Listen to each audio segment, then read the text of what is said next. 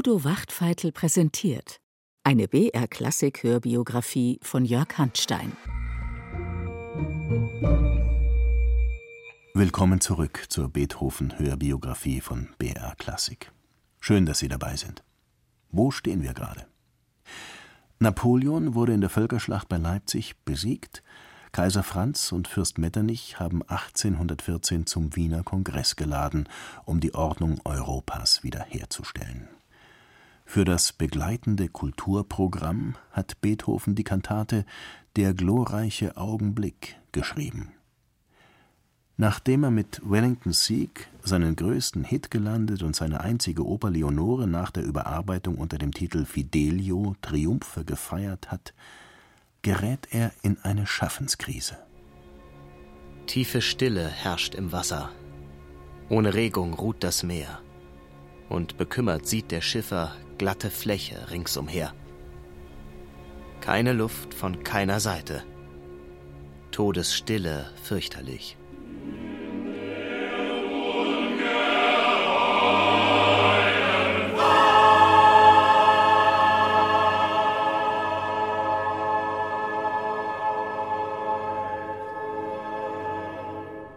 Es ist wirklich erschreckend. Da hat ihn der Krieg ganz nach oben getragen, seinen Ruhm bis nach England verbreitet, aber künstlerisch herrscht Flaute. Was von Bedeutung hat er, der große Beethoven, in den letzten Jahren geschaffen? Gewiss zwei Cellosonaten, aber 1813 gar nichts von Belang, 1814 eine Klaviersonate, nichts Großes, nur zwei Sätze. Immerhin hat sie es in sich die wird wieder in keine Schublade der Experten passen. Mit Lebhaftigkeit und durchaus mit Empfindung und Ausdruck.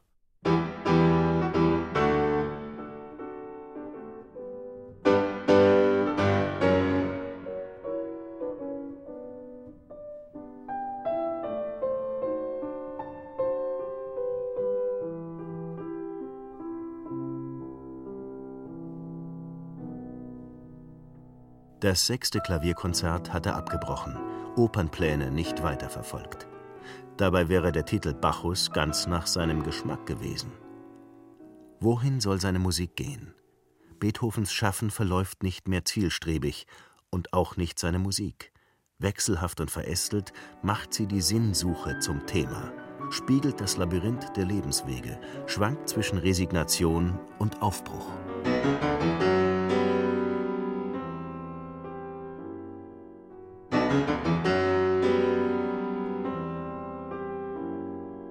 Insofern ist die magere Ausbeute der letzten Jahre richtungsweisend modern.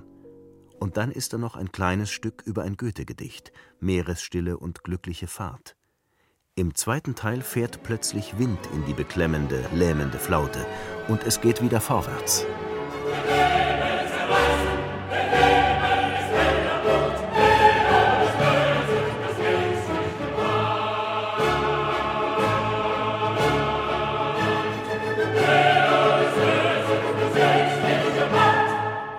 Ode für Chor und Orchester, knapp gefasst und doch von erhabener Größe. Auch dies ist ein vielversprechender Weg zu neuen Formen. Seit November 1815 aber verfolgt Beethoven ein Projekt, das mit Musik gar nichts zu tun hat. Und genau das gibt ihm wieder eine Perspektive. Derweil habe ich gefochten, um ein armes, unglückliches Kind einer unwürdigen Mutter zu entreißen. Und es ist gelungen. Te Deum laudamus.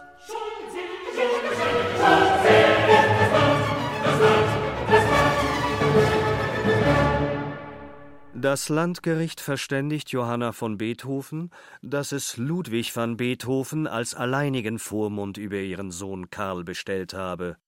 Beethoven konnte nämlich vor Gericht belegen, dass seine Schwägerin wegen einer Unterschlagung zu Lasten ihres Mannes vorbestraft ist. Indem ich an ein solches schlechtes Weib bei einer so wichtigen Sache wie die Erziehung des Kindes nicht gebunden sein wollte. Am 2. Februar 1816 wird der neunjährige Karl in das Erziehungsinstitut Giannatasio del Rio verbracht. Schon nach wenigen Tagen beklagt sich der Leiter, dass die Mutter ihn ständig besuche, was mit der Ordnung seiner Anstalt nicht vereinbar sei. da das Kind ihr immer nachweint und somit in seiner gegenwärtigen Laufbahn gestört wird. Diese Besucher gehören also unterbunden. Es kann nicht schaden, ein Skandalgeschichtchen zu verbreiten. Diese Nacht ist diese Königin der Nacht bis drei Uhr auf dem Künstlerball gewesen, nicht allein in ihrer Verstandesblöße, sondern auch in ihrer körperlichen. Für zwanzig Gulden hat man sich in die Ohren gesagt, dass sie zu haben sei. Die Rollenverteilung des folgenden Dramas ist klar. Johanna ist die Königin der Nacht, die ihrem Kind das Gift der Verkommenheit einflößt. Er selbst ist Sarastro, der es rettet und veredelt zu einem besseren Menschen. Der Knabe muss Künstler werden oder Gelehrter, um ein höheres Leben zu leben und nicht ganz im Gemeinen zu versinken. Um den Knaben zunächst am Klavier zu verbessern, schickt Beethoven seinen Schüler Karl Czerny in die Erziehungsanstalt. Giannatasio setzt inzwischen die Mutter von dem gerichtlich erwirkten Besuchsverbot in Kenntnis. Ich ersuche Sie demnach, sich ja nicht mehr in mein Haus zu bemühen, weil Sie sich dann den unangenehmsten Auftritten aussetzen würden.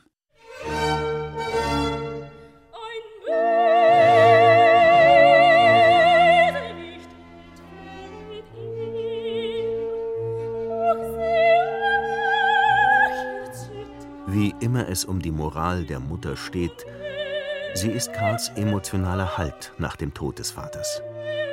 Was der Knabe an diesem Verlust erleidet, die Verunsicherung, die Einsamkeit und die Trauer, kümmert Beethoven nicht. Denn der Neffe wird sein Halt im Leben, das Objekt seines Liebesbedürfnisses. Dass er keine Frau findet, kann er nicht verwinden.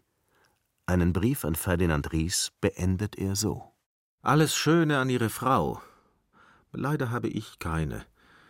Ich fand nur eine, die ich wohl nie besitzen werde. Dass er noch immer der unsterblichen Geliebten nachhängt, vertraut er der Familie Giannatasio an, mit der er sich inzwischen angefreundet hat. Fanny Giannatasio notiert in ihrem Tagebuch Seit fünf Jahren hatte er eine Person kennengelernt, mit welcher sich zu verbinden er für das höchste Glück seines Lebens gehalten hätte. Es sei nicht daran zu denken, eine Chimäre, die Harmonie, fügte er hinzu, habe er noch nicht gefunden, er habe es noch nicht aus dem Gemüt bringen können. Auf dem Hügel sitz ich spät in das blaue Nebelland. Nach den Fernen triften sehend,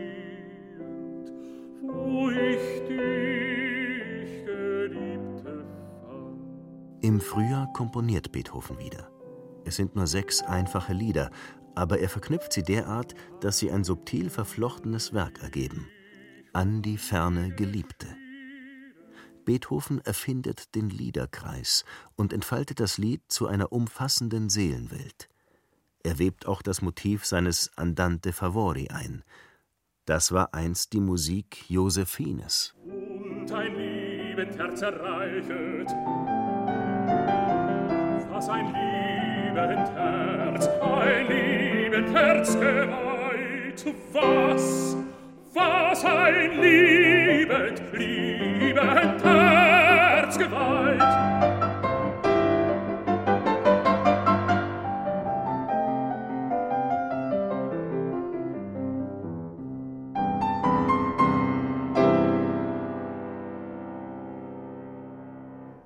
So euphorisch die Lieder an die ferne Geliebte enden, so traurig ist die Realität. Beethoven hat den Verlust nicht bewältigt, und die Besessenheit, mit der er sich an seinen Neffen klammert, entspringt auch der ungestillten Sehnsucht nach einer Familie. Karl betrachtest du als dein eigenes Kind. Alle Schwätzereien achte nicht über diesen heiligen Zweck. Hart ist der Zustand jetzt für dich, doch der droben, der ist und ohne ihn ist nichts. Sein Erziehungsprojekt betrachtet er als göttliche Mission. Das trübt ein wenig sein Wahrnehmungsvermögen. Ich bin wirklicher leiblicher Vater von meines verstorbenen Bruders Kind. Es ist eine traurige Geschichte. Doch schöpferisch gerät Beethoven wieder in Fahrt.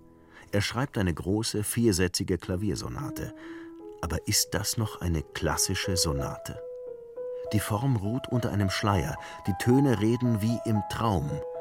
Diese Musik grüßt eine neue poetische Zeit.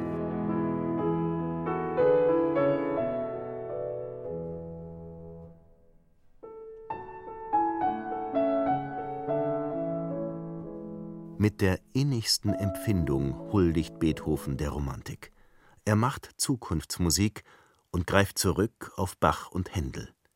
Er beginnt mit der Unschuld des Kindes und endet mit haarsträubender Komplexität. Wie soll man diese Musik beschreiben?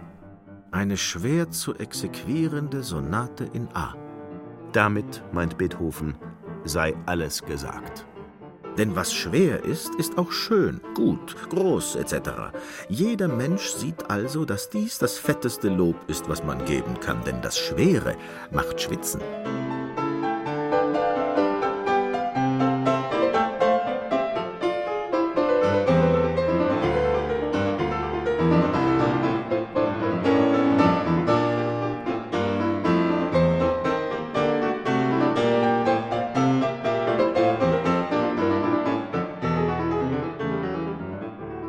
Nach seinem Sommerurlaub wird Beethoven wie üblich krank. Ein schwerer Entzündungskatarrh lässt ihn fast neun Monate nicht los. Die Therapien mit diversen Pulvern, Tees und Tinkturen unter wechselnden Ärzten und im Kurbad nehmen ihn ganz in Anspruch. Doch das ist nicht alles. Mein Gehörszustand hat sich verschlimmert und schon ehemals nicht fähig, für mich und meine Bedürfnisse zu sorgen, jetzt also noch weniger. Ich habe noch nicht einmal eine ordentliche Wohnung und bin überall die Beute elender Menschen. Um wenigstens vom Schulgeld entlastet zu werden, schließt er mit Johanna im Mai 1817 einen Kontrakt. Für sie ist er etwas unvorteilhaft. Sie muss die Hälfte ihrer Pension zu Karls Unterhalt abtreten. Nun wird Beethoven auch noch von seinem Gewissen heimgesucht. Gott, Gott, mein Fels, mein Alles, du siehst mein Inneres und weißt, wie wehe es mir tut, jemanden leiden machen zu müssen bei meinem guten Werke für meinen Karl. Höre, o oh, höre deinen unglücklichen, unglücklichsten aller Sterblichen.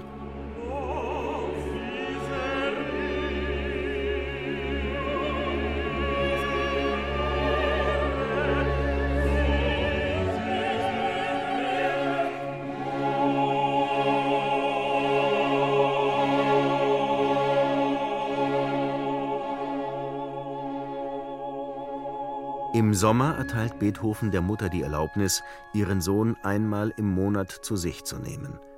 Bald jedoch zieht er sie wieder zurück. Indem sie Karl in der Geschwindigkeit etwas von ihrem Gifte mitgeteilt hatte. Sein Misstrauen, begünstigt durch die Schwerhörigkeit, nimmt pathologische Züge an. Zu allem Überfluss stiehlt sein Diener auch noch Strümpfe, dazu die üblichen Krankheiten. Es ist genug. Was mich angeht, so bin ich oft in Verzweiflung und möchte mein Leben endigen, denn es kommt nie zu Ende mit all diesem. Im Herbst steht Beethoven wieder einmal ganz unten. Aber er beendet sein Leben keineswegs.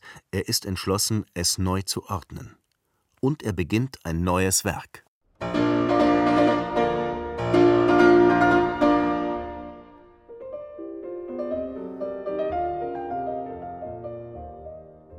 Markante Motive, klare Kontraste und ein vorwärtsstürmendes Allegro.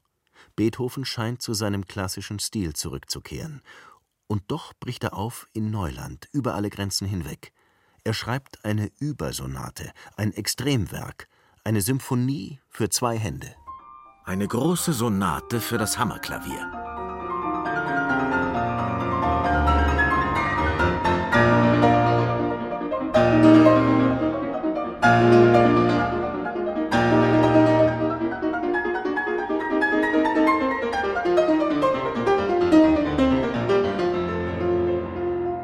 Beethovens größte Sonate dehnt Zeit und Raum, holt aus, als wolle sie die Welt neu erschaffen. Den Baustoff liefert ein Elementarteilchen, die Terz. Während Beethoven mit allen Mitteln der Klaviertechnik eine Welt aufbaut, taucht in Wien ein neuartiger Apparat auf, ein Zeitmesser für Musik. Beethoven macht dafür gerne Werbung. Melzels Metronom ist da. Die Nützlichkeit seiner Erfindung wird sich immer mehr bewähren. Sie werden durch den Gebrauch desselben auf die leichteste Weise den Wert der Note einsehen und ausüben lernen. Erstmals kann der Komponist das Tempo exakt festlegen. Letztes Stück, Melzels Metronom 144. Das ist nun schwerer als schwer, extrem, schwindelerregend, aber nicht unmöglich.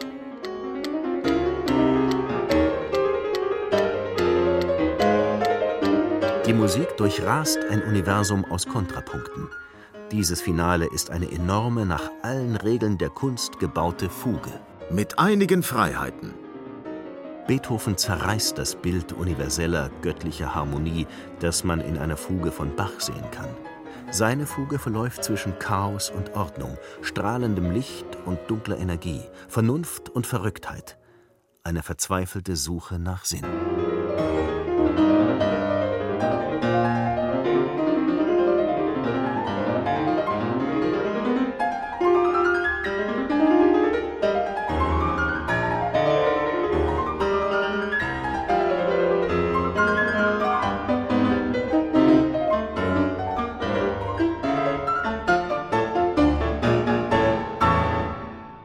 Beethoven möchte nun seinen Neffen zu sich nach Hause nehmen. Deshalb muss zunächst das Chaos dort beseitigt werden. Ja, meine Haushaltung ist noch ohne Haltung und sieht einem Allegro di Confusione ganz ähnlich. Eine Freundin, die Klavierbauerin Nanette Streicher, soll helfen, Ordnung zu schaffen und alles Nötige zu besorgen. Eine Portion Abwischfetzen brauchen wir als Präliminaria. Um mit Karl zu Hause essen zu können, braucht er jetzt auch Küchenmagd und Haushälterin und bekommt damit ein neues Problem. Den Anfang machen Babal und Nani. Für eine Haushälterin ist sie zu ungebildet, zu viehisch. Die andere aber steht bei ihrem Gesicht noch unter dem Vieh. Mit den Dienstboten wird Beethoven noch viel Verdruss haben. Er muss sie ständig auswechseln. Zunächst versucht er es noch mit Erziehung. Die Nani ist ganz umgewandelt, seit ich ihr das Halbdutzend Bücher an den Kopf geworfen. Es ist wahrscheinlich durch Zufall etwas davon in ihr Gehirn geraten. Der Erfolg dieser Bildungsmaßnahme ermuntert Beethoven. Ich machte kurzen Spaß und warf der Barberl meinen schweren Sessel auf den Leib. Da hatte ich den ganzen Tag Ruhe. Im Januar 1818 kann er Karl endlich bei sich einquartieren. Ein Hauslehrer wird den Jungen auf das Gymnasium und damit auf die Universität vorbereiten. Er selbst unterrichtet ihn täglich am Klavier. Sein Neffe soll etwas Großes werden.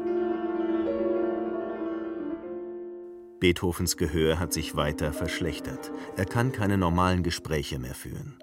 Man muss ihm in ein Konversationsheft schreiben, was man sagen will. Wollen Sie den Pickelhering gebraten? Ja, aber nicht vergiftet. Und du isst deine Wurst ordentlich. Dies hat ja nicht zur Folge, dass ich die Wurst auch so essen soll wie du. Und warum nicht? Die Haut ohne Wurst ist zwar auch gut, aber mit Wurst ist sie besser als das Fleisch allein. Beethovens Repliken sind natürlich nicht überliefert. Wenn Gäste da sind, geht es auch um den Neffen.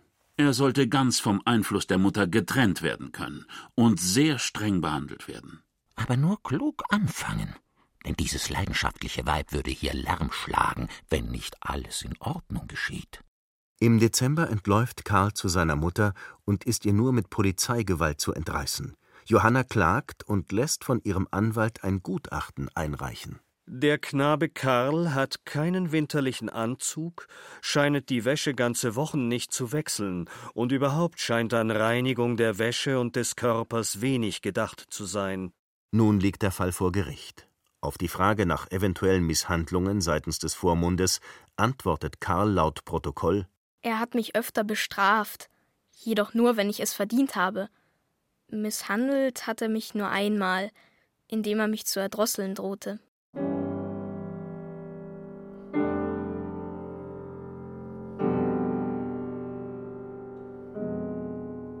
Ob das stimmt oder nicht, spielt keine Rolle. Aufgrund eines Verhandlungsfehlers Beethovens wird der Fall an den Magistrat verwiesen. Johanna gewinnt damit wieder an Land. Beethoven versucht, Karl nach Bayern zu schaffen. da hört er, sieht er nichts mehr von seiner bestialischen Mutter.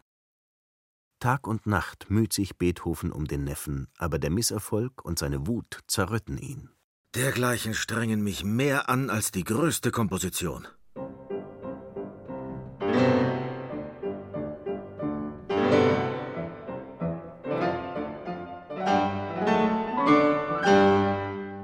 Frühjahr 1819 bittet ihn der Verleger Anton Diabelli um eine Kleinigkeit. Jeder österreichische Komponist von Bedeutung soll eine Variation zu einem Walzer von ihm beitragen. Das Ganze wird dann als vaterländisches Gemeinschaftswerk veröffentlicht. Alle machen mit, die großen Virtuosen Karl Czerny, Franz Schubert, das Wunderkind Franz Liszt und sogar Erzherzog Rudolf.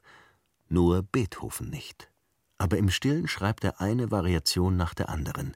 Irgendetwas an diesem simplen Walzer inspiriert ihn.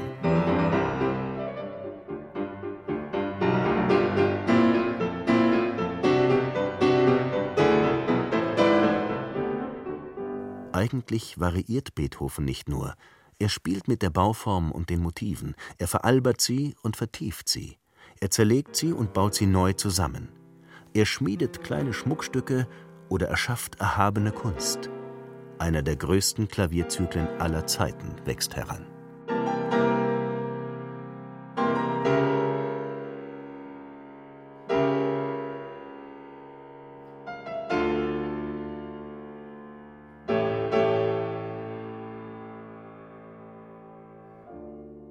In das Frühjahr fällt auch ein großes Ereignis. Erzherzog Rudolf wird zum Erzbischof von Olmütz gewählt. In einem Jahr soll er den Thron besteigen. Der Tag, wo ein Hochamt von mir zu den Feierlichkeiten für ihre kaiserliche Hoheit soll aufgeführt werden, wird für mich der schönste meines Lebens sein, und Gott wird mich erleuchten.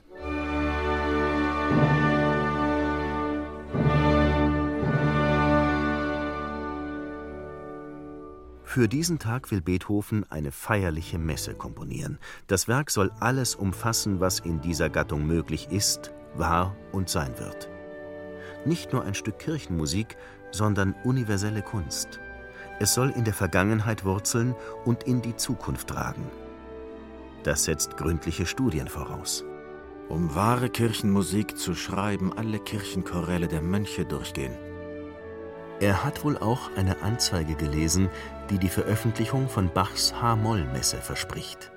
Ankündigung des größten musikalischen Kunstwerks aller Zeiten und Völker. Da will Beethoven nicht zurückstehen.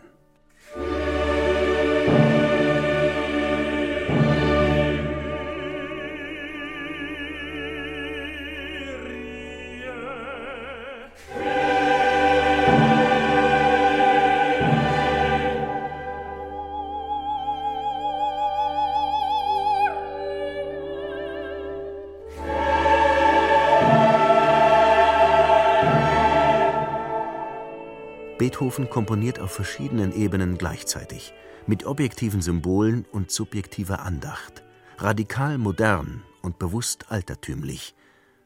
Das ist schwer, und so werden Sommer und Herbst ziemlich anstrengend, auch weil der Neffenkrieg jetzt eskaliert. Seine Wut auf Johanna, das Scheusal, die pestartige Mutter, wächst und erfasst zeitweise sogar den Neffen. Fort, ich habe ihn aus meinem Herzen ausgestoßen. Er gehört schon zum Natterngeschlecht seiner bestialischen Mutter. Im September wird ihm die Vormundschaft behördlich entzogen. Diese Runde geht an Johanna.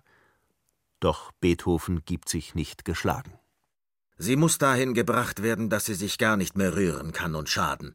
Dann erst ist es möglich, die Menschlichkeit in ihre Rechte treten zu lassen.